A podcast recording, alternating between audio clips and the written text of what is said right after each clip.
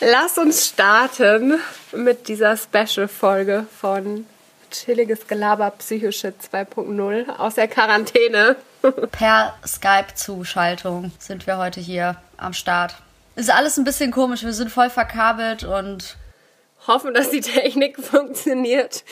Ja, Thema äh, der heutigen Folge ist die Frage, wie es uns eigentlich gerade in Quarantäne geht und wie ist unsere psychische Verfassung und wie hat sich unser Leben in Quarantäne verändert. Und wir werden das Gespräch heute ein bisschen offen lassen, weil es uns einfach wahnsinnig schwer gefallen ist, uns auf ein Thema festzulegen. Und wir wahrscheinlich gerade auch beide viel verarbeiten in dieser Zeit. Und Vielleicht geht es euch ja auch so, deswegen. Genau, ja, wir haben irgendwie auch äh, mehrere Themen durchdiskutiert, die wir eigentlich machen wollten. Und also mir ging es so, und ich glaube, dir ging es ja auch so, ne, dass es irgendwie problematisch war, sich darauf vorzubereiten. Und also ich auch irgendwie in letzter Zeit echt mich tatsächlich auch mit kreativ aktiv sein oder kreativen Dingen machen schwer tue und auch irgendwie voll so einen Matschkopf habe. Also ich habe auch ganz ehrlich, ich habe irgendwie, glaube ich, gerade sieben Blätter Notizen um mich rumliegen, weil ich dachte, ich strukturiere das, was ich in meinem Kopf habe, so ein bisschen. Und es hat es einfach nur noch schlimmer gemacht irgendwie. Genau, also ich wollte nur noch mal kurz sagen, falls es noch nicht so richtig klar geworden ist. Also diese Folge hat kein festes Thema, sondern wir erlauben uns heute mal auch thematisch ein bisschen abzuschweifen und äh, versuchen trotzdem natürlich irgendwie sachlich zu diskutieren, aber es wird auch persönlich und emotional. Wir, wir ich weiß nicht, wie chillig. viel Input. genau, wir labern ausnahmsweise mal wirklich ein bisschen chillig, weil äh, sonst ist es ja eigentlich nicht wirklich so chilliges Gelaber, was wir hier machen. Man könnte sagen, das Konzept unseres Podcasts erfährt heute eine vorübergehende Abweichung. Stimmt. ich glaube, das ist eine gute Überleitung ähm, zu unserem Kollaborationspartner oder zu unseren Kollaborationspartnerinnen. Die magst du die vorstellen, Maria? Ja, und zwar ähm, nehmen wir an einem Projekt teil, das heißt vorübergehende Abweichungen. Dieses Projekt ist initiiert ähm, von einem Kollektiv aus Köln. Das heißt Minja Galera und dieses Kollektiv organisiert eben verschiedene kreative Projekte, wie zum Beispiel Partys, Ausstellungen und viele verschiedene andere Dinge. Und aktuell war eben eine Ausstellung geplant zum Thema vorübergehende Abweichungen, die natürlich ins Wasser gefallen ist aufgrund der aktuellen Situation. Aber daraus wird jetzt eben ein Online-Magazin gemacht einfach. Und wir machen da quasi heute mit dem Podcast auch mit als Beitrag. Das heißt, es wird ein Online-Magazin geben, wo wir auch mit äh, dieser Folge drin gelistet sind zu dem Thema. Genau. Und es passt natürlich auch super, weil die aktuelle Situation ja unter gewissen Umständen auch als vorübergehende Abweichung gesehen werden kann. Ja, wir können gerne als allererstes über das Thema vorübergehende Abweichung sprechen. Ähm, was ich mich frage, ist das, also siehst du das gerade überhaupt als vorübergehende Abweichung? Ich finde die total spannend, die Frage. Deswegen finde ich auch diesen Titel so cool, weil ich denke, also manche Sachen, wenn man das so ganz praktisch sieht, werden sicherlich vorübergehend sein.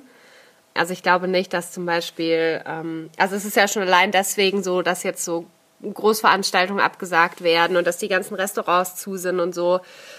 Ich glaube, das sind schon Dinge, die vorübergehend sind. Man sagt ja auch, sobald diese Marke von 66 Prozent erreicht ist an Leuten, die einmal infiziert waren und damit dann immun sind, dass es spätestens dann ja so zurück zu normal, ich mache hier normal in Anführungszeichen, das könnt ihr nicht sehen, geht. Und ich glaube aber trotzdem, dass einige Dinge halt auch, oder ich hoffe tatsächlich, dass einige Dinge nicht vorübergehend sind, weil ich glaube, so schwierig das jetzt auch ist, und ich glaube, wir kommen da ja auch später wirklich noch drauf, was für verschiedene Menschengruppen und Themenbereiche und Lebensbereiche das irgendwie alles gerade einnimmt und an welchen ähm, Ecken und Enden das auch wirklich problematische Einschneidungen äh, mit sich bringt oder einfach Probleme.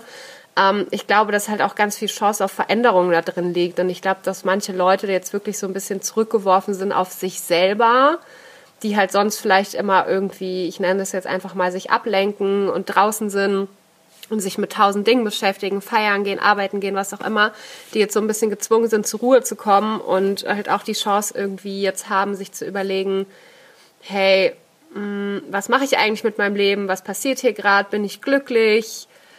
Ähm, weil ich glaube, es ist ja schon ein Unterschied, wenn man, also ich merke das auch bei mir und ich würde mich jetzt schon eher auch als Person beschreiben, die da so ein bisschen introvertierter ist und auch viel Zeit, also ich verbringe viel Zeit mit mir alleine ich brauche auch immer meinen Rückzugsort zu Hause und so. Aber ich glaube, es ist halt schon ein Unterschied oder wie gesagt, es ist halt auch für mich, ähm, wenn ich viel draußen bin und auch immer die Möglichkeit habe, ins Museum zu gehen, feiern zu gehen, zum Sportkurs zu gehen, wo auch andere Menschen sind. Und wenn ich wirklich gezwungen bin, ganz, ganz viel Zeit mit mir alleine zu verbringen. Also da kommen bei mir jetzt auch aktuell, und ich kenne das auch von ganz vielen aus dem Freundeskreis, halt ganz, ganz viele Themen hoch, die irgendwie noch unbearbeitet sind, ganz viele Ängste auch hoch und das bietet halt auch die Chance, sich damit auseinanderzusetzen. Und ich glaube, wenn man das ernsthaft macht, liegt da auch ganz viel Chance für Weiterentwicklung. Also ich sehe das auf jeden Fall auch als Chance. Ich denke allerdings nicht, dass das eine vorübergehende Abweichung ist, ehrlich gesagt. Und dass dann alles wieder so wird wie vorher. Also ich kann mir das nicht vorstellen, weil das Ding ist, dass ja auch quasi so die, die leitenden Virologen, jetzt zum Beispiel wie der Drosten oder auch äh, einer, der heißt Lauterbach oder auch andere Expertenstimmen, äh, sagen ja, dass uns das halt länger beschäftigen wird. Ähm, weil bis ein Medikament rauskommt, wird es halt jetzt Minimum halt noch ein Jahr dauern oder so. Und es kann halt sein, dass die, also dass die, die Ansteckungskurve abflacht, dass wir dann wieder raus dürfen und dass es dann wieder eine neue Welle geben wird im Herbst. Und dann kommt ja das alles nochmal auf uns zu. Und das bedeutet, wenn diese ganze Lockdown-Situation sich tatsächlich über ein Jahr ziehen sollte oder was, was weiß ich wie lang, ja, dann ist das ja schon jetzt nichts, was wir zwischendurch mal gemacht haben, weil das verstehe ich unter vorübergehend, weißt du, und das ist ja auch, äh, wenn du ähm, in der Psychotherapie irgendwelche Symptome hast, ne, dann ist vielleicht ein komischer Vergleich und so, und ich bin ja so oder so Leier, aber ähm, wenn du irgendwelche Symptome hast, dann müssen die ja quasi über drei Monate lang anhalten, damit die als chronisch gelten. Es kommt, glaube ich, auf die Krankheit an. Bei manchen ist es auch äh, noch länger.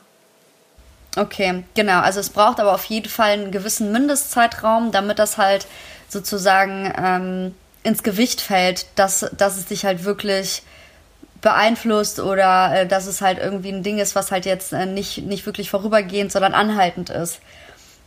Und ich glaube, wenn wir halt kollektiv über ein Jahr mit dieser Situation zu kämpfen haben, dann ist es auch definitiv etwas, was uns halt nachhaltig prägt. Selbst wenn ähm, danach die Maßnahmen wieder aufgehoben werden, wird es nichts sein, was so spurlos an uns vorbeigeht. Und ähm, was das jetzt halt für Folgen haben wird, ähm, ich meine, positiv wird daran jetzt natürlich sein, dass man jetzt auf struktureller Ebene besser auf so Pandemien und so vorbereitet ist. Aber das ist jetzt, glaube ich, nicht irgendwie was, was jetzt gerade auch für unseren Podcast oder für uns persönlich jetzt unbedingt relevant ist. Ähm, ich kann jetzt gar nicht so richtig sagen, was sich dann ändern wird, aber ich, ich kann mir gar nicht vorstellen, dass wir dann von jetzt auf gleich wieder aufs Tagesgeschäft übergehen. So. Ich hoffe, dass sich dann irgendwie irgendwas zum Positiven ändert in Sachen ja, Empathie, Zusammenhalt und so. Weil ja zum Beispiel auch so Sachen wie die Klimakrise genau diesen Zusammenhalt und ähm, diesen massenweise ja, kollektives Handeln irgendwie brauchen, um halt angegangen zu werden. Ich glaube auch, also gut, dass du das auch nochmal ansprichst. Ich hatte, ähm, das habe ich jetzt natürlich nicht gesagt, also ich habe auch schon wirklich ganz, ganz viele Szenarien gehört, unter anderem auch von Leuten aus der Wissenschaft, dass sie halt wirklich davon ausgehen, dass dieser Zustand jetzt mit ähm, Lockdown, dann wieder die Möglichkeit, offen rumzulaufen, dann wieder Lockdown die nächsten ein bis zwei Jahre anhält. Und ich habe das jetzt auch schon so ein bisschen gedacht für die Zeit danach. Also wenn quasi mal wirklich, ähm, man braucht ja immer eine gewisse Anzahl an Menschen, die einmal infiziert und damit immun geworden sind, dass es nicht mehr so einen Pandemiestatus haben kann und sich nicht mehr so pandemieartig verbreiten kann. Und ähm, Genau, für mich ist halt so ein bisschen die Frage, also ich glaube, da müssen wir jetzt sowieso erst hin, weil, wie du ja auch schon meintest, ne, bis die Impfung kommt, wird es ja noch ein bisschen, bis der Impfstoff kommt, wird es noch ein bisschen dauern.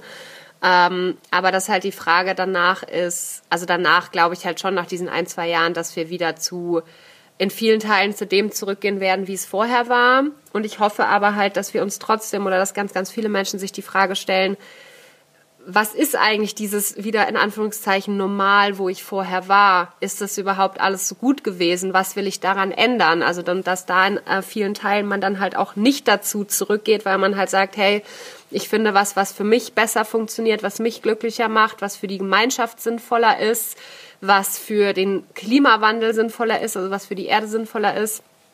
Ähm, ja, und also was ich halt auch einfach wirklich, wie du gerade schon meintest, äh, sehr, sehr, sehr hoffe, dass es bleibt, ist halt, dass man wirklich jetzt sieht, also so viel negative Dinge man ja auch sieht, so viel Positives sieht man ja auch im Sinne von, man hilft sich gegenseitig, man fängt irgendwie wieder an, mit seinen NachbarInnen zu reden irgendwie, ähm, man erledigt Einkäufe für die, was auch immer, ähm, dass dieser Zusammenhalt irgendwie und diese, ja, wirklich dieses Verständnis füreinander auch wieder da ist.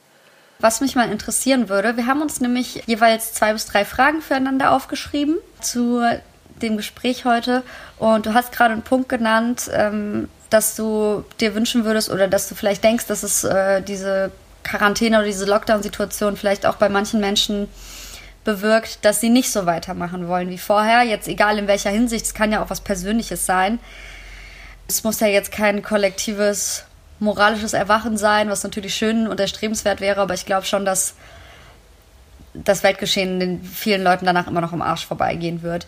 Aber was mich halt interessieren würde, hattest du denn in diesen vier Wochen schon, oder wie viele es jetzt auch immer sind, vielleicht sind es auch schon über vier Wochen oder keine Ahnung, ich habe jetzt nicht genau nachgeguckt, aber hattest du jetzt in dieser Zeit schon mal ein persönliches Aha-Erlebnis, wo du etwas über dich herausgefunden hast, was dir vorher nicht so klar war? Also ich habe zwei Themen, die mich gerade einfach super stark beschäftigen. Und zwar ist es zum einen, dass, ähm, also ich habe Gott sei Dank noch die Möglichkeit, in Kontakt mit meinem Therapeuten zu sein. Und das nutze ich gerade auch sehr, weil ähm, ich merke, dass meine Angst krass getriggert wird.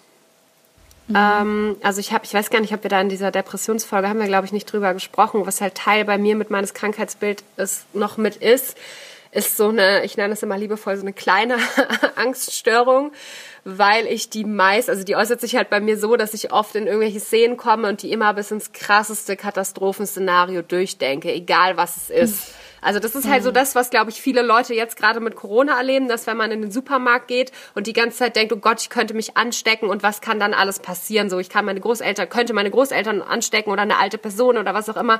Also, dass man das durchspielt. Und das ist halt was, das habe ich schon ganz, ganz viele Jahre ähm, in einfach ganz vielen Situationen. Und oft ist es aber halt so, dadurch, dass ich rausgehe, dass ich Dinge mache, dass ich mich mit Freunden verabrede, dass ich mit anderen Leuten rede, kann ich diesen Gedankenfluss ähm, oft gut unterbrechen. Und das fehlt mir gerade. Und ich merke gerade, dass das für mich einfach eine Möglichkeit ist, dadurch, dass das jetzt so krass hochkommt, diese Ängste halt auch zu bearbeiten. Und mhm. das ist ziemlich schwierig, ehrlich gesagt. Aber ich hoffe, dass ähm, ich da irgendwie einen Umgang mit finde. Was für mich auch spannend ist, ist natürlich dadurch, dass ich ähm, alleine wohne und Single bin, treffe ich halt wirklich auch nur noch Freunde außen jetzt seit äh, über vier Wochen. Und ich habe so ein bisschen für mich gemerkt, ich schwanke ja immer manchmal so. So an sich wünsche ich mir schon eine Beziehung. Ich bin jetzt auch wirklich lange Single, ne? Ich habe auch kein Problem im Single-Sein. Also ich sehe auch die vielen Vorteile, die es darin gibt. Und ich merke gerade so, was ich mir halt wirklich gerade auch versuche, ähm, ja, so ein bisschen anzutrainieren, wenn man so will, ist so dieses ähm, im Augenblick zu leben und von Tag zu Tag leben. Also das ist was, finde ich, was man in der Situation ganz gut, also generell einfach mitkriegt, weil ja ähm, sich wirklich täglich auch was ändern kann und es gar nichts bringt, sich äh, fürs Ende der Woche was vorzunehmen, weil man vielleicht auch gar nicht weiß, gibt es dann andere Ausgangsbeschränkungen, ist die Situation nochmal anders, wie auch immer. Und da habe ich halt auch gemerkt, ich habe keine Angst, an sich alleine zu sein, aber je länger das dauert, desto mehr kommt meine Angst hoch, dieses werde ich für immer alleine sein, also dieses auf die Zukunft gerichtete Denken, das ist mit der Beziehung ist jetzt vielleicht so ein ganz plastisches, anschauliches Beispiel, ähm, aber ich finde, das kann man auf viele Themen übertragen. Ähm, das sind so zwei eher psychische Sachen. Und was ich noch sehr, sehr, sehr spannend finde, ist dieses Thema, dass man selbstständiger wird. Also, dass man zum einen empathisch ist, was andere Menschen und die Gemeinschaft angeht, dass man aber auch nicht blind alles und jedem hinterher rennt und dass man sich auch so ein bisschen selber mh, mm, ja seine eigene Meinung auch zu Dingen bildet. Weißt also was meinst du, dass man nicht blind alles und jedem hinterher rennt? Was meinst du damit? Mm, na, also ich habe so das Gefühl, dass wir, also ich gehe jetzt mal von Deutschland aus, ähm, weil wir hier leben, dass wir es halt sehr gewohnt sind, in so einer festen Struktur zu leben. Und wir haben Regeln, an die wir uns halten. Ja, also selbst ja. so unausgesprochene Regeln. Also wenn ich jetzt zum Beispiel sage, okay, es wäre eigentlich eine Regel, in dem Sinne ein Gesetz, dass wir kein, äh, dass Cannabis illegal ist. Trotzdem gibt es aber so eine Art ungeschriebene Regel, da und da kann man das kaufen und irgendwie machen das auch viele. Also alles ist sehr, sehr, sehr geregelt. Ja, wir haben eine Demokratie, wir haben politische Strukturen, wir haben ja eben Gesetze und Regeln, die vorgegeben sind. Ich will mich jetzt gar nicht so sehr an dem Wort Gesetz aufhängen. Und jetzt sind wir aber in einer neuen Situation, wo sich von heute auf morgen immer alles ändern kann und wo so ein bisschen diese Struktur und diese Stabilität auch wegfällt. Und dass man halt wirklich auch nicht blind hinterher rennt, sondern sich halt wirklich auch seine eigenen Gedanken macht. Also es ist ja auch schon so, ähm, ich muss mir überlegen, ist es verantwortungsbewusst, in einem bestimmten Fall jetzt noch mit der Bahn zu fahren oder lasse ich das lieber, nehme ich das Fahrrad? Oder sage ich die Verabredung ab? Also ich finde, das sind so ganz, ganz viele Kleinigkeiten im Alltag, wo man sich jedes Mal überlegen muss, schütze ich mich dabei, schütze ich andere dabei, ist es sinnvoll, brauche ich das jetzt unbedingt? Und ich finde, das sind alles so Sachen, die waren vorher alle total gegeben und es war so, ich mache das, ich mache das, alles okay. Und dadurch, dass man das nicht mehr hat, muss man anfangen zu lernen, selber seinen Kopf einzuschalten und vielleicht auch mal verschiedene Nachrichtenquellen zu Rate zu ziehen und vielleicht auch mal überlegen, was ich halt gerade sehr, sehr, sehr schön finde im Klimawandel. In der ganzen Klimawandeldebatte werden ja oft die, die WissenschaftlerInnen da irgendwie so ein bisschen nicht so ernst genommen teilweise. Na gut, das ist ja aber nicht seit jetzt erst so. Genau, aber ich finde, jetzt in der Krise fängt man auf einmal an, sich an WissenschaftlerInnen zu wenden und zu sagen, so wie Herr Drosten da mit seinem Podcast, so was sagen die? Und das finde ich eine gute Entwicklung und das finde ich halt auch in dem Sinne gut, dass ich mir halt wirklich dann überlege, welche Nachrichten konsumiere ich, welche nicht und mache mir daraus dann selber so eine Art Handlungsplan nach bestem Wissen und Gewissen. Mhm. Darauf wollte ich hinaus. War jetzt vielleicht ein bisschen kompliziert ausgedrückt. Ja, also du hattest ja quasi mehrere Aha-Erlebnisse. Ne? Also einmal, dass deine Ängste quasi dadurch noch mehr getriggert werden, was ich halt voll gut nachvollziehen kann, weil wir haben ja in uns quasi ein Bedürfnis nach Planbarkeit, nach Orientierung, nach Sicherheit, ne? Und das ist genau das, was du sagst, wenn man das jetzt von, du kannst jetzt quasi gar nicht mehr so richtig langfristig irgendwas planen. Du weißt nicht, wie sie die Situation in drei, vier Wochen sein wird und du musst dich quasi jeden Tag neu auf diese Situation einstellen. So, und das, da, fall, da fallen halt einfach diese Orientierungsparameter irgendwie weg. Deswegen kann ich es halt voll gut verstehen, dass es halt jetzt deine Ängste zum Beispiel triggert und dass ähm, Menschen sich halt mehr irgendwie Wissenschaftlern und auch der Politik und so zu wenden, das finde ich ist eigentlich auch eine positive Entwicklung so. Also es kursiert seit der Krise viel, viel weniger Gemecker über die Regierung, was jetzt nicht unbedingt positiv sein muss. Ne? Klar muss man da immer kritisch im Auge behalten, was die da machen und so. Aber ich glaube, dass halt ganz viele Leute, die halt auch grundsätzlich anfällig für Verschwörungstheorien und so sind, halt in diesen Zeiten der Unsicherheit sich schon irgendwie an die Staatsmacht so wenden und ähm, irgendeine Form von Orientierung suchen. Und deswegen ist es auf jeden Fall eine positive Entwicklung. Ich finde das auch äh, voll gut, dass du das nochmal herausgehoben hast mit den Wissenschaftlern. Das hoffe ich natürlich auch, weil ähm, dass sich jetzt so ein Virus verbreitet, ist ja schon auch was, was prognostiziert wurde. Ne? Also wenn der, also der Klimawandel ist ja aufgetaucht, weil Menschen halt die natürlichen Ressourcen über die letzten 200 Jahre lang irgendwie massiv ausgebeutet haben und wenn das halt so weiter stattfindet, dann ist die Prognose, treten die natürlichen, also die Naturkatastrophen mehr auf und werden schwerer. Ähm, die Extremwetterereignisse werden heftiger, es breiten sich Viren aus und so. Und das sind ja alles Prognosen, die halt schon gemacht wurden. Und das ist jetzt halt das erste Mal, dass es uns halt trifft, so, ne? Und äh, ich fände es auch cool, wenn das halt eine langfristige Folge ist, dass Leute halt mehr auf die Wissenschaft hören und demnach und halt dass auch, auch PolitikerInnen mehr auf die Wissenschaft hören. So das meinte ich damit auch. Ne? Also ich meinte jetzt nicht so dieses, wir müssen uns irgendwie einem Staat zuwenden, sondern ich meinte schon eher so, ja, wir müssen da auch hinhören, aber wir müssen auch überall anders hinhören, wo sinnvolle Informationen unserer Meinung nach herkommen und das dann übereinander legen. Ne? Und ähm, sich, aber das, was also ich halt von, meinte mit ähm, ja, hm? was ich halt meinte mit dem Staat zu wenden, ist halt, dass ja es ist ja halt auch so aus verschwörungstheoretischen und rechtspopulistischen Kreisen halt, die halt immer mehr Zulauf gewonnen haben in den letzten Jahren und aktuell ja eigentlich überhaupt kein Thema sind ne, in dieser Krise, ähm, dass da halt ganz viele Leute, die so zu Verschwörungstheorien neigen, die eben auch unsere Rechtsstaatlichkeit und unseren Rechtsstaat, so wie er quasi funktioniert, ähm, in Frage stellen oder vielleicht sogar auflösen wollen, weißt du? Und ich glaube, dass sich halt ganz viele Leute, die halt dieses demokratische System oder allgemein das System, in dem wir leben, halt irgendwie so krass in Frage gestellt haben, sich vielleicht auch in dieser Situation wo sie merken, in Deutschland ist Freiheit ein hohes Gut und anders als in anderen Ländern dürfen wir noch raus und so, weißt du? Also, wo sie merken, wie dass hier gerade diese Situation in Deutschland gehandelt wird, dass sie sich halt dann äh, vielleicht mehr dem System halt zuwenden, ohne halt zu versuchen, das auszuhebeln. Also ich, ich habe jetzt quasi von diesen rechtspopulistischen Gruppen gesprochen, die halt vielleicht das sogar, find, ja. Finde ich total gut, dass du das sagst und ich finde, das zeigt auch wieder, weil ich, als ich jetzt meinte, man muss es auch sehr, sehr kritisch sehen, war halt ähm, in Gedanken bei den Sachen, die zum Beispiel politisch gerade passieren, um die ähm, Evakuierung oder die Evakuierung, die ja nicht und vor allem nicht ausreichend passiert, in den Flüchtlingslagern in Griechenland, wo ja auch schon irgendwie Covid-Fälle äh, bekannt sind und das ausgebrochen ist und man irgendwie Platz hätte, wirklich viele Menschen zu holen und jetzt gesagt hat, ja, wir nehmen jetzt mal 50 Jugendliche, was ja super ist für die 50 Jugendlichen so, ne? Aber man könnte da halt viel mehr tun und auf der anderen Seite sieht man dann, ähm, ich habe heute wieder ein Bild gesehen, wie die halt aus ähm, Rumänien jetzt wirklich ähm, ErntehelferInnen einfliegen.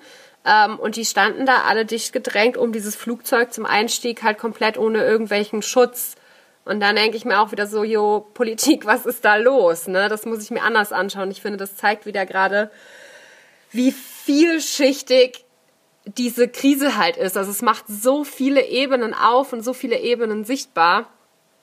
Ähm, Aber das ist ja jetzt auch nichts, was vorher nicht. Also ich meine, du hast recht in dem, dass du sagst, es wird äh, dadurch mehr sichtbar. Also es wird halt einfach viel auf eine andere Art und Weise irgendwie deutlich, dass unser System, in dem wir leben, halt einfach rassistisch ist.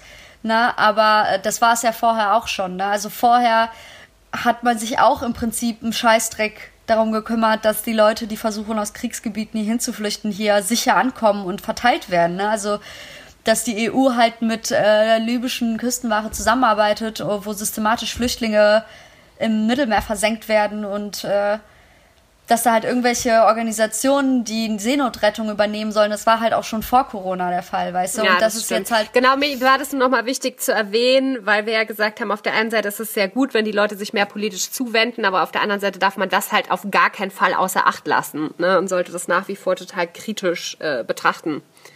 Ja, voll. Also was ich halt zum Beispiel auch äh, krass fand, war, ähm, dass vor ein paar Tagen zwei Ärzte im französischen Fernsehen einfach gesagt haben, dass die quasi irgendwie ein Mittel, was gerade gegen Corona entwickelt wird, äh, zuerst in Afrika testen wollen, weil äh, dort, also auch ganz pauschal dort in Afrika, ne, in diesem ja. so, Afrika ist ja eine große homogene ich habe diesen furchtbaren Bericht gesehen und ich ach, du folgst ja glaube ich auch bei Instagram dieser Seite No White Saviors, die da immer super politische äh, Bildung. Lass mich kurz ausreden, weil ja. damit halt auch alle wissen, worum es geht. Da haben auf jeden Fall die Leute gesagt, dass man das halt zuerst in Afrika testen soll, das Medikament, weil die Leute da keine Ressourcen hätten.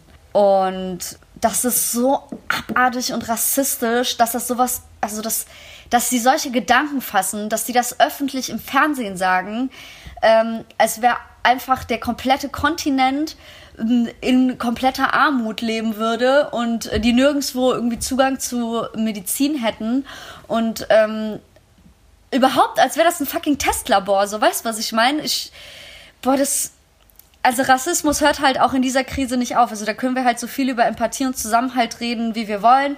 Ähm, das funktioniert halt nur so lange davon halt, also von, von, ja, der weißen Mehrheitsgesellschaft die Rede ist so, ne? Und leider habe ich nicht das Gefühl, dass sich das halt auf alle bezieht, so dieser Zusammenhalt. Ja. ja, genau, genau. Deswegen meine ich ja trotzdem halt immer noch dieses kritische Hinterfragen. Und ich habe das, äh, diese Berichterstattung auch gesehen, die du gesehen hast. Und ja, genau. Also vielleicht für alle, die jetzt auch zuhören und dann nicht so in dem Thema drin sind, ich kann mega hier Instagram at no white saviors empfehlen. Wir können die auch nochmal verlinken. Die haben super Content auch dazu gemacht. Die machen generell super Content dazu. Vielleicht fangen wir jetzt unseren politischen ähm, Antirassismus-Rant wieder ein bisschen äh, ein und nee, geh nochmal zu deiner Ausgangsfrage zurück. Oder wolltest du ja. noch was sagen? Nee, ich muss noch mal kurz was zu No White Savior sagen. Also das ist schon eine extrem, also ich finde No White Savior ist eine radikale Seite äh, und die halt äh, einem auf eine extreme Art und Weise, also als weiße privilegierte Person, also teilweise wirklich auf eine extreme Art den Spiegel vorhalten und ich supporte nicht alles, was die machen. Ähm, ich glaube auch nicht, dass es was für jedermann ist, der sich jetzt noch nie mit weißen Privilegien auseinandergesetzt hat. Also wir als weiße, normal verdienende Menschen oder als auch nur wenn du Student bist oder allein wenn du nicht normal, also auch wenn du als weißer Unterschichtler bist, bist du immer noch mehr privilegiert als People of Color ähm, in unserer Gesellschaft.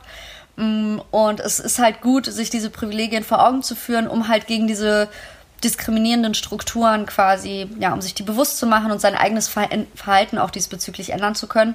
Und da sind halt teilweise ähm, manche Instagram-Accounts, die halt antirassistische Arbeit leisten, halt sehr, sehr wichtig und empfehlenswert. Und No White Saviors ist, glaube ich, eine davon ist aber für Einsteiger, glaube ich, nicht so gemacht, weil es ist schon eine ziemlich radikale Seite, das muss man halt auch dazu sagen. Also ich finde halt schon jetzt nicht.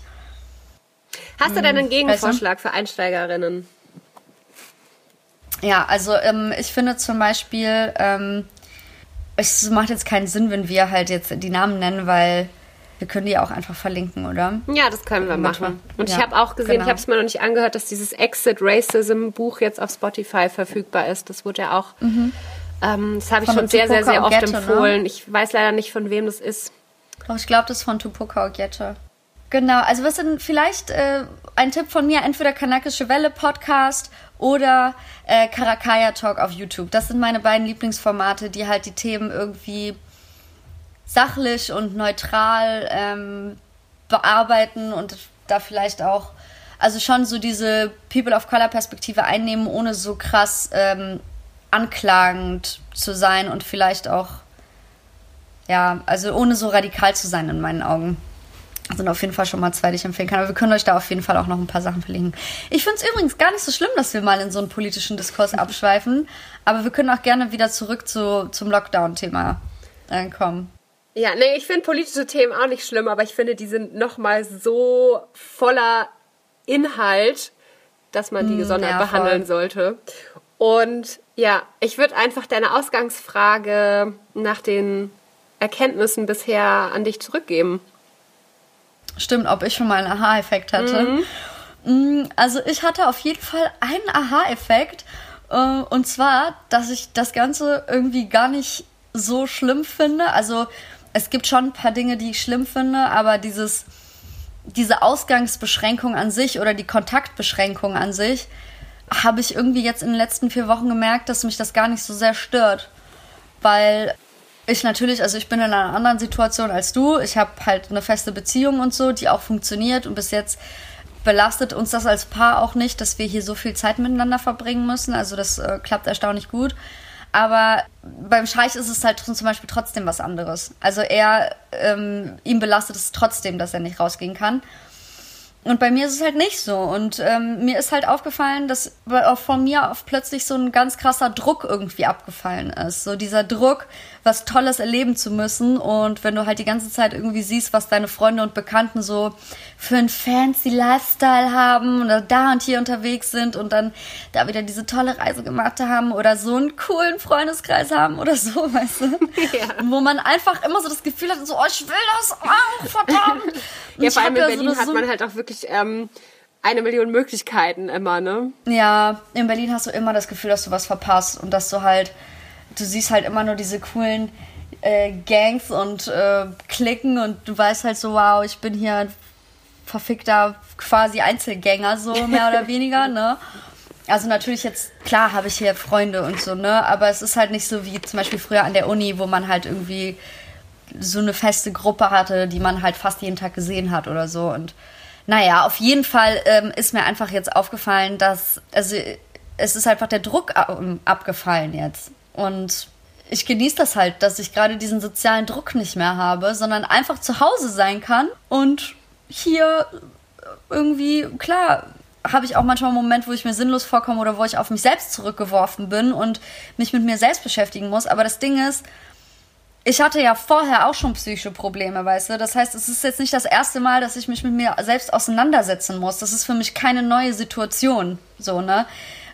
Da hat sich für mich nichts dran geändert und insofern ähm, stelle ich fest, dass mich das ähm, diese Ausgangsbeschränkung gar nicht so sehr stört. Das war halt bis jetzt eigentlich so mein positiver Aha-Effekt, den ich hatte. Ja. Ich glaube, das ist auch tatsächlich ähm, wirklich ein ganz großer Vorteil, den du da ansprichst, wenn man einfach schon Erfahrung hat mit es kann ja alles sein, lass es irgendwie einfach sein, ich mache einen Kurs in Persönlichkeitsentwicklung oder ich mache eine Therapie oder ich setze mich einfach selber mit mir auseinander, indem ich meditiere, whatever. Ähm, und ich merke zum Beispiel auch, also für mich war es ja wirklich auch spannend, weil die Ausgangsbeschränkungen äh, sind ziemlich genau da in Kraft getreten, wo ich genau ein Jahr vorher, ähm, das war genau die Zeit, wo ich in die Psychiatrie gekommen bin. Und ich dachte auch so, fuck man, ähm, wenn das vor einem Jahr gewesen wäre, das wäre für mich so schlimm gewesen, weil ich halt wirklich schon, also man kommt ja nicht in die Psychiatrie so von jetzt auf gleich, sondern da gibt es irgendwie immer eine Vorgeschichte dazu. Und bei mir war das halt auch schon so einen ganzen Monat vorher, dass ich halt wirklich jeden einzelnen Tag so gestruggelt habe und mein Strohhalm halt immer das war, dass ich irgendwelche Verabredungen hatte und rausgehen konnte. Irgendwas, also zu irgendwo hin bin halt einfach, zu irgendeiner Verabredung. Und ähm, wäre das weggefallen in der Situation, das wäre halt für mich mega krass gewesen. Und ja, genau. Also wenn ich jetzt halt überlege, was ich in dem ganzen letzten Jahr, wo ich ja wirklich auch intensiv Therapie gemacht habe und ja auch immer noch mache, alles an Tools gelernt habe, um mit der Situation klarzukommen, ist es halt, also ich merke halt, ich habe extreme Stimmungsschwankungen auch. Ich habe zum Beispiel auch irgendwie Schlafschwierigkeiten. Wie gesagt, meine Ängste kommen hoch und so. Aber ich habe halt einfach viele Sachen gelernt, wie ich damit umgehen kann. Und natürlich kann man die mal besser und mal schlechter einsetzen, aber es ist was da so. Und das ist halt irgendwie echt von, von Vorteil. Das ist total von Vorteil. Das ist, glaube ich, auch der Grund, warum es jetzt zum Beispiel meinem Freund im Gegensatz zu mir ähm, in dieser Situation teilweise nicht so gut geht oder warum viele Menschen jetzt gerade extrem leiden in diesem Lockdown, ähm, weil sie halt nicht gelernt haben, sich mit sich selbst auseinanderzusetzen, mit seinen Verhaltensmustern, mit seinen Stimmungsschwankungen, mit seinen Gefühlen. Also du hattest ja alle möglichen, also du konntest dich ja überall irgendwie ablenken. Ne? Du musstest einfach nur rausgehen und irgendwie feiern gehen und saufen gehen und unter Leute sein, um halt dich nicht mit dir selbst auseinandersetzen zu müssen oder zig andere Sachen machen, Sport oder was auch immer. Das fällt jetzt halt weg und ich glaube schon, dass Leute, die sich schon mal in dieser Situation befunden haben, dass sie auf sich selbst zurückgeworfen waren, da auf jeden Fall einen Vorteil haben gerade. Also was jetzt zum Beispiel das Überfordertsein oder so angeht. Mhm. Sollen wir ein paar von, unseren Tipps teilen? Das ist vielleicht für unsere Hörerinnen auch spannend. Ja, wenn du magst. Magst du anfangen? Nö. Du fängst an, du hast es vorgeschlagen. Okay. Du wusste gar nicht, was ich sagen soll. ähm, ja. Womit fange ich an? Ja, Sport. Also tatsächlich ist es für mich Sport, teilweise sogar jeden Tag und wenn es nur 15 Minuten sind. Ich schieb dann, also ich habe auch nur so eine Einzimmerwohnung, ich schieb dann manchmal so den Wohnzimmertisch auf die Seite, mache mir so ein YouTube-Dance-Workout an. ja, Yoga auch. Ähm, was halt wirklich, was ich vorhin schon so ein bisschen angesprochen habe, dieses, dass ich versuche, so viel wie möglich im Augenblick zu sein und halt mir wirklich immer nur entweder diesen einen Augenblick anschaue, wenn es geht, oder halt auch nur diesen einen Tag. Also so im Sinne von, ich plane mir heute den Tag durch, was mache ich heute, ähm, was will ich kochen, wann gehe ich eine Stunde raus, so irgendwie, dass man halt so ein bisschen einen Plan hat, dass man auch wirklich morgens aufsteht und aus dem Schlafanzug in normale, also in Tagesklamotten wechselt halt, ne? Und auch duschen geht und so. Solche Sachen. was mir halt auch voll hilft, einfach um im Augenblick zu sein, sind halt Atemübungen. So, da gibt's ähm, auch auf YouTube super viele. Und wenn man auch keinen Bock hat auf irgendwelche krassen Atemübungen, dass man sich halt wirklich einfach hinsetzt, schon meditativ. Man kann aber auch Musik anmachen, wenn man sagt, so meditieren ist mir jetzt einfach zu krass und wirklich sich auf die Atmung konzentriert. Ich habe ja auch tatsächlich auf ähm, meinem Soundcloud-Kanal äh, marini.ella habe ich äh, Anfang März eine Meditation aufgenommen und auch noch ein bisschen was zu dem Thema gesagt. Vielleicht, also wenn da jemand Bock hat, vorbeizuschauen, dann sehr gerne. Ich werde es auch noch mal über ein Insta Live irgendwann machen. Nur aktuell, wie ich, also wie wir vorhin am Anfang auch schon gesagt haben, leidet die Kreativität irgendwie so ein bisschen. Ähm und dass ich mir halt auch irgendwie, dass ich mir halt die Frage stelle, worauf habe ich Einfluss und worauf halt auch nicht. Also womit ich mich nämlich total schwer tue, ist halt auch so diese, diese Vielschichtigkeit von dem Problem. Also ich schwank manchmal so zwischen, auf der einen Seite geht es mir selber teilweise schlecht und ich komme nicht so klar. Und auf der anderen Seite sehe ich aber natürlich auch, hey, ich habe eine Wohnung, ich habe Geld, um Lebensmittel zu kaufen, ich habe Freunde, mit denen ich kommunizieren kann, ich habe Internet, ich habe Seife, ich habe Wasser, was auch immer. Und ähm, gehöre auch keiner Risikogruppe an. Ne? Ähm, und dann fällt es mir manchmal so ein bisschen schwer, ähm, also ich würde dann irgendwie manchmal gerne mehr helfen, obwohl ich selber gar nicht so viel Kraft habe und habe dann auch Schuldgefühle. Also das ist dann das ist dann so eine richtige Gedankenspirale und dass ich da halt wirklich auch manchmal merke so oder mir halt die Frage stelle, worauf habe ich Einfluss? Was kann ich konkret ändern? Wo kann ich vielleicht auch wirklich konkret jemand anderem helfen und wo muss ich jetzt auch erstmal gucken, dass äh, ich nicht ausraste und dass ich irgendwie klarkomme. So. Also wie jetzt nochmal, weil ich habe gerade den äh, Bogen nicht äh, bekommen von du hast fließendes Wasser und so auf, wie du anderen helfen kannst. Na, ich krieg halt manchmal, also wenn ich auch Nachrichten konsumiere, dann gucke ich halt auch viel auf so Themen wie wie geht's jetzt Menschen, die obdachlos sind, so die keine Wohnung haben oder was passiert in den Flüchtlingscamps, was ist eigentlich mit älteren Menschen, Risikogruppen, wo es nicht genug Betten in Krankenhäusern gibt und so weiter und so fort. Und merke dann halt manchmal wieder so dieses eigene Privileg, was ich habe. Und ähm, kriege da halt manchmal auch irgendwie Schuldgefühle und denke so, ich muss doch viel mehr tun, um anderen Menschen zu helfen. Und das ist, also das mache ich ja auch zum Teil und zum Teil ist das ja auch, also soll man ja auch, ist ja auch gut, aber ich merke, dass das manchmal so ein, so ein un, also es nimmt halt manchmal so ein Maß an, das einfach zu viel ist wo es auch nicht mehr produktiv ist, weißt du? Wo ich dann nicht sage, ah, ich sehe ein Problem, ich habe Kapazität, ich kann helfen, ich helfe, sondern halt so dieses, oh Gott, oh Gott, oh Gott, was, was passiert hier eigentlich? Und ähm, anderen Menschen geht es so schlecht und wir müssten doch alle viel mehr machen, aber irgendwie funktioniert unsere ganze Gesellschaft ja nicht. Und ähm, es gibt so viel Ungleichheit in der Gesellschaft und so viele in Anführungszeichen schlimme Dinge. Ähm, ist jetzt natürlich also, dass du dich quasi gesagt. Und dass ich dann aber also halt wirklich auch mich runterbringe und sage, worauf habe ich denn wirklich Einfluss? Ah, okay. Also du begegnest diesem sich, also sich übermannt fühlen von all dem Leid sozusagen, begegnest du mit der realistischen Frage, was kann ich denn überhaupt ändern sozusagen? Genau. Und das ist dann das, was dein Energielevel einfach hergibt, schätze ich mal, oder? Genau. Ja. Ähm, also an sich ist das ja eigentlich was Schönes und ich finde, das sollte uns insbesondere in dieser Situation auch, sollten wir uns selber immer wieder vor Augen führen. Also diese Dankbarkeit darüber, dass wir halt ein Dach über dem Kopf haben, dass wir fließendes Wasser haben und so, ne? Und ähm, ich zum Beispiel, dass ich jetzt zwar in Kurzarbeit bin, aber trotzdem irgendwie gut 90 Prozent meines Gehalts noch bekomme ähm, und weiterhin arbeiten kann und so also ich glaube, dass diese Dankbarkeit halt sehr hilfreich ist, um in so einer schwierigen Situation irgendwie zurechtzukommen. Aber trotzdem sollte man die Sachen, die einen jetzt beschäftigen, nicht äh, runterspielen oder so. Ne? Also man sollte die trotzdem wahrnehmen.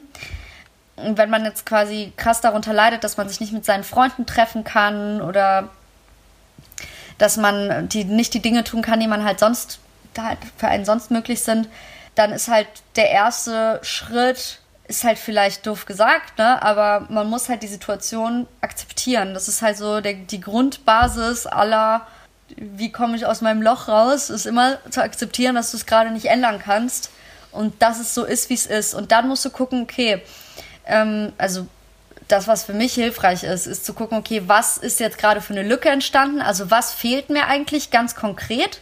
Und sich das halt da auch in sich reingehen und reinzuhören, was fehlt mir?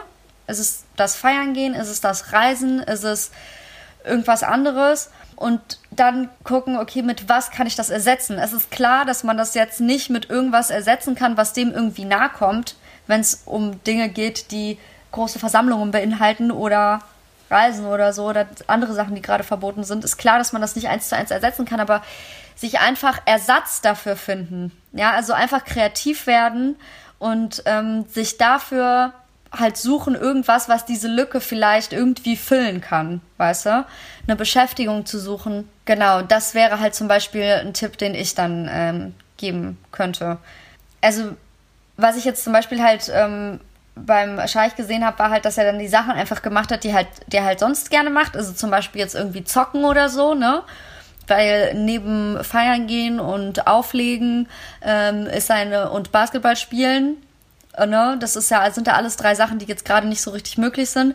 Ist halt Zocken noch sein viertes Hobby. Und dann hat sich halt in den ersten dreieinhalb Wochen aber halt nur am Zocken den ganzen Tag ist klar, dass es irgendwann halt einfach zu viel wird und man sich denkt, was mache ich hier eigentlich? Mein Leben ist richtig scheiße so. Und da muss man halt einfach aktiv werden und sich halt wirklich ganz aktiv dann ähm, irgendeinen Ersatz suchen, um diese Lücken zu füllen. Ja, genau. Finde ich einen guten Tipp. Sorry, warst du schon fertig? Ich wollte noch was ergänzen ja. zu dem Punkt. Mhm. ja. Genau, weil du ja gerade meintest, was ist es denn, was mir eigentlich fehlt? Ist es das Feiern gehen? Ist es das Reisen? Ist es was auch immer? Und ich finde auch immer ganz spannend, hinter jeder Aktivität oder hinter jeder Sache, die ich mache, steckt ja letztendlich ein Gefühl, das ich hoffe zu fühlen oder zu bekommen. Und dass man halt wirklich sich fragt, welches Gefühl ist das eigentlich und auf welche andere Art und Weise kann ich dieses Gefühl noch äh, bekommen. Und auch was ja. du gesagt hast mit der Akzeptanz, ja, und es geht halt wirklich auch so weit, dass ähm, ich habe das die Woche wieder gemerkt. Ich hatte einfach schon den ganzen Tag, war ich so, so, so angespannt die ganze Zeit. Und ähm, habe halt schon gemerkt, ich bin so auf diesem Panikattacke nähern sich Level und es hat sich immer so aufgebaut, aufgebaut. Und ich habe die ganze Zeit dagegen angekämpft, weil das ist natürlich mega unangenehm und man will das nicht haben und ugh. Ähm, und es ist echt dann besser geworden in dem Moment, wo ich gesagt habe, okay, ich akzeptiere das jetzt so, liebe Angst, liebe Panik, was, was für eine Message hast du, so, ne? Und bin dann da wirklich ähm, ins Gespräch gegangen und das hat geholfen. Also du hast dann mit der Panik geredet? Ja, ja, ich habe das mal gemacht. Das ist schon länger her. Da habe ich mal, also das ist ja ein Thema, das begleitet mich schon länger. Und ähm, ich meditiere ja auch recht viel und ich hatte einmal eine sehr krasse Meditation. Da habe ich dann ähm, meine Angst, ähm, also tatsächlich auch schon öfter in Form ähm, einer Tiergestalt gesehen. Unter anderem zum Beispiel mal als Jaguar. Und es gibt da wirklich, also man macht das, glaube ich, auch teilweise in der Therapie. Ich habe das außerhalb von der Therapie gemacht, dass man die dann quasi wirklich so zu seinem Team mit dazu nimmt und sagt, hey, du bist jetzt da, du willst mich nur beschützen. Wovor willst du mich denn beschützen? Und das, dann nimmt es nämlich so, weil man merkt ja jetzt schon, das hört sich ja schon lustig an, wenn ich darüber rede irgendwie. Und dann ähm, nimmt es aber so eine Gestalt an und man kann das besser einsortieren, als wenn das nur so oh Gott, Panikattacke und damit gehen ja auch ganz viele körperliche Symptome einher, wie äh, schweißige Hände, Herzrasen, irgendwie, äh, wie nennt man das, Probleme zu atmen, man hyperventiliert vielleicht irgendwie so. Und es fühlt sich ja so an, als ob man gar keine Kontrolle hätte. Und in dem Moment, wo man sich halt, wie gesagt, bei mir zum Beispiel an dieses Tier vorstellt und sagt, hey, stopp, was ist denn hier los? So, ne? Ähm, da, da geht es halt, ähm, also ich finde damit dadurch einen anderen Umgang damit. Hm. Ja, voll gut. Ähm, nee, das ist, also für mich ist es auch immer eine gute Methode, sich reinzuhören und so. Ich glaube, das machen ganz, ganz wenige Leute. Okay, willst du vielleicht äh, eine Frage stellen? Ja. Wie, wie siehst du das denn mit. Nee, warte, anders. Wie frage ich denn das jetzt? Ich will auf ein bestimmtes Thema hinaus und ich habe aber nur die Stichpunkte aufgeschrieben und keine Frage dazu formuliert. Vielleicht haue ich einfach mal die Stichpunkte raus und du sagst mir, was du denkst, weil ich finde, das ist ein Thema, das ähm, sehr, sehr viel aufkommt gerade, vor allem wenn ich durch mein Instagram scrolle. Self-Care versus Selbstoptimierung. Soll ich das konkretisieren oder kannst du damit schon was anfangen? Nee, irgendwie nicht. Ich, ähm, also die Frage, die, so. die, dahinter steckt, mhm. ist so ein bisschen, ähm, machst du gerade irgendwas Neues? Also wie nutzt du die Zeit, um eine Sprache zu lernen oder mehr Sport zu machen? Ähm, vielleicht auch, wo hört Self-Care auf und wo fängt Selbstoptimierung an oder so vielleicht auch. Ja, genau so in die Richtung sollte meine Frage abzielen. Danke fürs Sortieren meiner Gedanken. Also ich bin auf jeden Fall gerade gar nicht so im Selbstoptimierungsmodus. Ich versuche halt tatsächlich gerade wirklich es mir einfach nur so schön zu machen wie möglich und bin auch also es ist schwer zu sagen, weil ich halt allgemein von diesen Selbstoptimierungen gerade einfach total allergisch bin. Also ich hatte ja bevor ich ja, also ich bin im November, habe ich eine irgendwie eine depressive Phase durchgemacht und habe mir jetzt halt äh, Hilfe gesucht und bin jetzt ja, ja, seit ein paar Wochen auch in Therapie. Gott sei Dank, ich bin mega froh, dass ich äh, jetzt auch in dieser Zeit quasi psychologische Betreuung habe.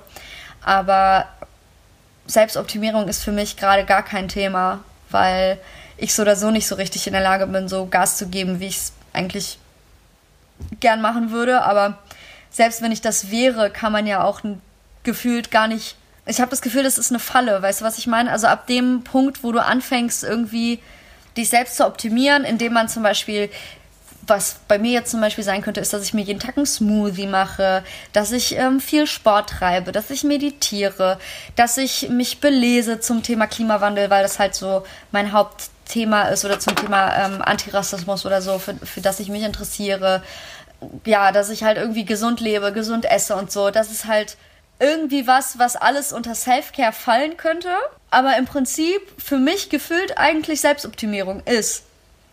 Weißt du? Und deswegen mache ich viele von diesen Dingen einfach gerade nicht. Also ich habe halt seit Quarantäne mir mal wieder so Salzstangen geholt, Chips und irgendwelche Knickknacks und so, also nicht die Originalen, aber halt irgendwelche gefälschten von Lidl. halt so voll viel Süßkram und klar, wir kochen halt immer hier frisch, bietet sich auch an, wenn man so viel Zeit hat. Ich meine, der Scheich ist in 100% Kurzarbeit, der arbeitet seit vier Wochen nicht. Äh, der Zeit, also wir kochen auf jeden Fall trotzdem frisch, aber ja, der Selbstoptimierungsmodus ist gerade auf jeden Fall ganz weit runtergefahren bei mir. Und ich finde, die, die, Grenze, die Grenze zwischen Selfcare und Selbstoptimierung ist fließend. Und Selfcare ist für mich eigentlich wirklich nur das, was mir gerade gut tut und nicht, was mich zu einem vermeintlich besseren Menschen macht. So. Wie ist es bei dir? Ja, also ich glaube, ich kann mich da weitestgehend anschließen. Ähm, ich finde halt auch, die, diese Grenze ist teilweise fließend, weil einem oft Dinge als Self-Care verkauft werden, die eigentlich Selbstoptimierung sind. Und ich glaube, dass man da sehr, sehr, sehr bei sich bleiben muss und sehr in sich reinfühlen muss, will ich das jetzt eigentlich gerade wirklich? Aber in, in welcher Sache ist es bei dir so zum Beispiel? Also ich habe jetzt irgendwie das Gefühl, dass ich doch die Situation, ich genau, ich dachte am Anfang, dass ich die Situation jetzt super nutzen kann, um ich möchte bis Ende des Jahres gerne meine eigene ähm, Homepage erstellt haben, so um die ganzen Fotografie-Sachen darüber irgendwie ein bisschen laufen zu lassen. Und ich dachte am Anfang so, geil, dann steht die nicht am Ende des Jahres, sondern steht die im April und ich werde mein Business und und keine Ahnung. Und es lief einfach nichts. Und ich habe dann wirklich ähm, halt wirklich auf Instagram geguckt und andere Leute gesehen und die fingen dann an, ja, und ich lerne jetzt dies und ich mache jetzt das und bla ja, und keine ja, genau. Und dann habe ich echt gemerkt, so, boah, fuck, nee. Und ähm, ich bin aber auch auf Instagram oder generell dann sehr radikal und wenn ich merke, mir tut irgendwas nicht gut oder es beeinflusst mich nicht, dann äh, entfolge ich diesem Account sofort. Und ich bin auch wirklich, also ich doch schon sehr, sehr in diesem Self-Care-Ding jetzt einfach drin, dass ich halt sage, ich stehe morgens auf und ich habe leider oft, ähm, wie gesagt, mit diesem Angstthema zu tun und ich muss morgens einfach erstmal oder ich will dann auch eine halbe Stunde mindestens eine geführte Meditation machen, um überhaupt mal auf so ein normales Level runterzukommen und um diese Angst irgendwie hinter mir zu lassen. Und das ist für mich aber Self-Care, das ist für mich nicht Selbstoptimierung. Und das hat aber natürlich manchmal trotzdem auch was bei mir mit Disziplin zu tun, weil ich habe es jetzt zum Beispiel so ein paar, also bei mir hat halt die ähm, Uni jetzt angefangen Und es war wirklich, also ich bin total dankbar, dass wir die Möglichkeit haben, das alles online machen zu können. Ähm, aber es war halt sehr, sehr stressig und sehr, sehr viel Input die ersten Tage und ich war auch wirklich überfordert damit. Und ich habe halt gemerkt, dass ich das, dass ich dann so Sport und Meditieren und so, dass ich das hab schleifen lassen und irgendwie den ganzen Tag vom Computer und dann kamen dauernd neue Nachrichten rein und so. Und dann habe ich gemerkt, dass es mir einfach schlechter ging. Und da brauche ich dann quasi trotzdem Disziplin, um wieder in eine Routine reinzukommen, die ich aber immer noch als Self-Care bezeichnen würde. Also ich finde es auch da ganz schwierig, da was pauschal zu sagen, weil ich glaube, das Wichtigste ist da einfach, dass man wirklich so sehr mit, mit sich verbunden ist und mit seinem Körpergefühl, dass man einfach weiß, was brauche ich jetzt wirklich und was nicht. Ich manchmal ähm, also manchmal denke ich zum Beispiel, für mich ist es manchmal Self-Care Reality TV zu schauen oder irgendwelche bescheuerten Filme. Und mein Kopf ist dann eigentlich so, dann komme ich wieder in die Selbstoptimierung und ich denke mir so, nee, guck doch jetzt lieber eine Doku an, die dich irgendwie ja. bildet, so, ne? Ja. Und ich merke aber dann, dann klicke ich halt irgendwie doch einen Film an und ich sitze dann manchmal davor und ich bin dann manchmal, ich freue mich dann so richtig. Also ich kann es gar nicht so beschreiben, aber ich habe dann wirklich so ein tiefes Freudegefühl über so eine ganz banale Sache. Und da weiß ich dann, okay, das war jetzt richtig und das war jetzt an der Stelle dann auch Self-Care und äh, total in Ordnung. Und die andere Option wäre dann Selbstoptimierung gewesen. Hat sich denn für dich äh, jetzt in diesen paar Wochen eine Art äh, Alltag eingestellt? Also so dass es irgendwie, ja, hat sich eine Art Alltag für dich eingestellt trotzdem, trotz dieser Sondersituation? Also das hat sich jetzt halt gerade geändert, weil ähm, jetzt am 1. April eben die Uni angefangen hat bei mir und vorher war halt mein Alltag so, ähm, ich habe immer ähm, eigentlich so, na, nicht jeden Morgen, aber doch schon sehr, sehr regelmäßig mit einer Freundin morgens haben wir uns halt die gleiche Yoga-Session rausgesucht, haben die dann zusammen gemacht und dann noch äh, meditiert, ähm, also einfach parallel, wir haben jetzt nicht dabei geskypt oder so und haben danach noch kurz geskypt irgendwie, habe ich meistens dabei gefrühstückt. Und dann habe ich verschiedene Sachen tatsächlich gemacht und jetzt dadurch, es hat sich aber doch schon auch irgendwie so ein bisschen eingespielt, ne? Ähm, natürlich auch immer mit vielen Abweichungen irgendwie und jetzt habe ich einfach eine Routine. Also jetzt sitze ich halt Montag bis Donnerstag schon so meine mindestens sechs Stunden vorm Computer und mache da meine Uni-Sachen und ich merke halt gerade, also was mir gerade extrem schwer fällt und was ich unbedingt jetzt äh, einführen möchte für mich ist diese ständige Erreichbarkeit. Ne? Also ich habe in den ersten Tagen gemerkt, ich war dann nicht nur zu den Seminarzeiten online, sondern ich war dann auf einmal irgendwie zehn Stunden online und habe dann hier reagiert, wenn noch eine Nachricht kam und da war noch eine neue Arbeitsaufgabe sofort auf die To-Do-Liste und so. Ähm, das sind dann so Sachen, wo ich gemerkt habe, boah, da steigt mein Stresslevel so krass, da, da brauche ich auch eine Routine. Und ähm, daran arbeite ich jetzt gerade so ein bisschen. Und einmal am Tag rausgehen ist auf jeden Fall, also im Sinne von spazieren gehen oder mit dem Fahrrad fahren, gehört auf jeden Fall auch dazu. Wie ist das bei dir? Also ich spüre es auf jeden Fall auch krass, wenn ich irgendwie einen Tag nicht draußen war oder so, gerade wenn das Wetter jetzt so gut ist wie jetzt. Ne? Also das ist echt heftig. Ich habe so wirklich so richtig den Drang, einfach rauszugehen und ich bin mega, mega, mega dankbar, dass wir das können weil in den meisten Orten auf der Welt, wo es einen Lockdown gibt, ähm, gibt es eine komplette Ausgangsbeschränkung, wo du, wo ein ja. Spaziergang an der frischen Luft nicht als Grundbedürfnis anerkannt wird, ne? Also das ist auch so ein Ding.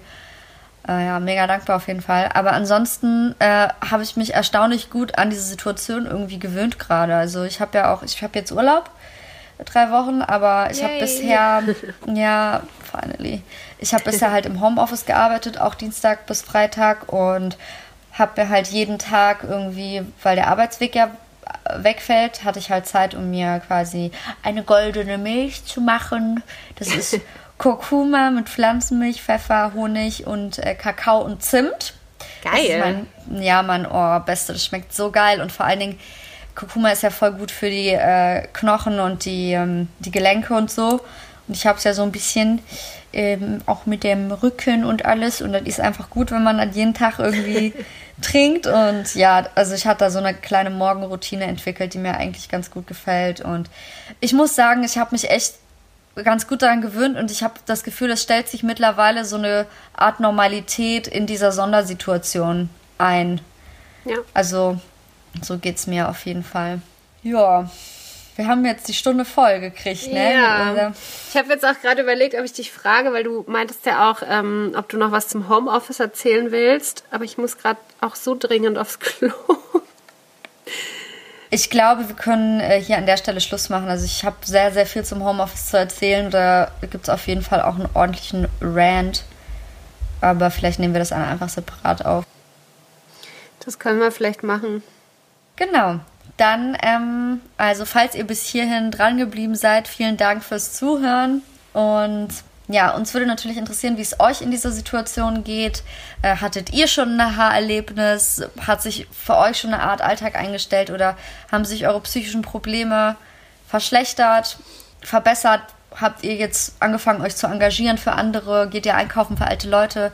Ja, wie geht ihr in dieser Situation um damit? Ähm, schreibt uns das ruhig über Instagram auf chilliges.gelaber oder auf Facebook. Wie heißen wir da nochmal? At Psychoshit 2.0. Aber ich glaube, ihr findet uns auch, wenn ihr chilliges Gelaber eingebt. Aber irgendwie war das schon vergeben. Genau. Und ihr könnt natürlich auch unseren privaten Instagram-Accounts schreiben. Ich heiße Maria Madonna mit einem Unterschrift vorne und hinten. Und ich heiße marini.ella. Genau. Und ich habe auch nochmal rausgesucht, es gibt für alle Menschen, die nicht das Privileg haben, aber sich trotzdem psychologische Unterstützung wollen, eine coole Hotline. Die ist von Hello Better, also auf Englisch Hallo besser.de. ähm, genau, und die Nummer ist die 0800 äh, 000 9554 und die sind täglich immer von 9 bis 18 Uhr zu erreichen. Äh, ich habe das selber noch nicht ausprobiert, aber ich habe das Angebot gelesen und fand das total cool und ähm, wollte das gerne mit euch teilen. Alles klar, genau, also. Danke genau, und hinterlasst uns natürlich 5 Sterne bei iTunes. Und folgt uns überall und liked genau. uns. Support und hört live. uns und empfehlt uns. genau. Ähm, ja, insofern, vielen Dank, dass ihr dabei wart. Und wir hören uns. Bis bald. Tschüss.